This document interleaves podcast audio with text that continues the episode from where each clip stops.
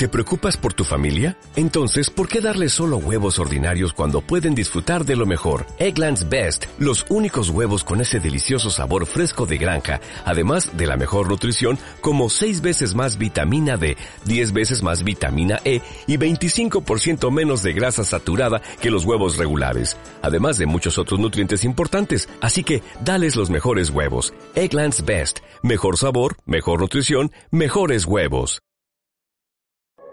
Cinco días. Conoce la posición editorial de Cinco días. Lunes 25 de julio del año 2022, Cinco días editorial.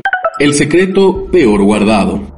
Fue hasta hace unas horas, el secreto peor guardado, los vínculos atribuidos al expresidente Horacio Cartes con las redes de lavado de activos y sus ramificaciones con el crimen organizado dejaron hace tiempo de ser meras sospechas y pasaron a otra categoría. El Departamento de Estado de los Estados Unidos acaba de otorgar al caso el estatus de participación en actos de corrupción en grado significativo. La política exterior norteamericana no elige palabras al azar cuando de plantar temas se trata. Significativo quiere decir importante, considerable. La Real Academia Española atribuye al término la capacidad de entender o dar a conocer un asunto con precisión. Ergo, no quedan dudas que despejar. El expresidente Cartes obstruyó una importante investigación internacional sobre el crimen transnacional para protegerse a sí mismo y a su asociado criminal de un posible enjuiciamiento y daño político. Afirma esto el comunicado difundido este viernes por la Embajada de los Estados Unidos. El Departamento de Estado no se guarda nada. Asegura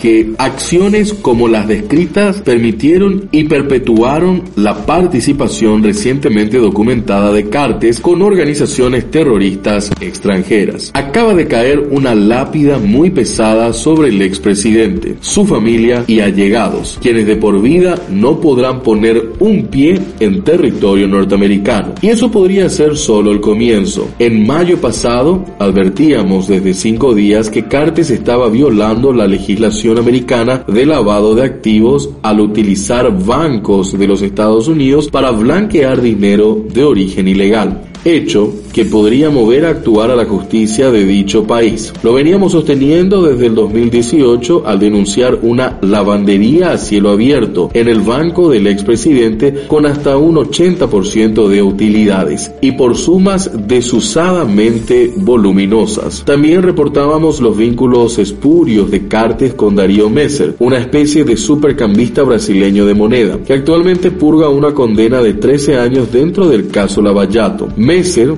operaba abiertamente con el banco de Cartes, aun cuando era ampliamente conocido su perfil de alto riesgo en operaciones financieras. Pese a la solidez de información manejada por cinco días sobre el caso, el expresidente se permitió el lujo de querellar al diario por difamación, causa que perdió en primera instancia. Al expediente Cartes se le acaba de agregar una foja muy pesada, una verdadera bisagra que gira el caso hacia una nueva dirección. Pelota podría estar ahora mismo en el campo de la justicia de los Estados Unidos. Esto recién empieza.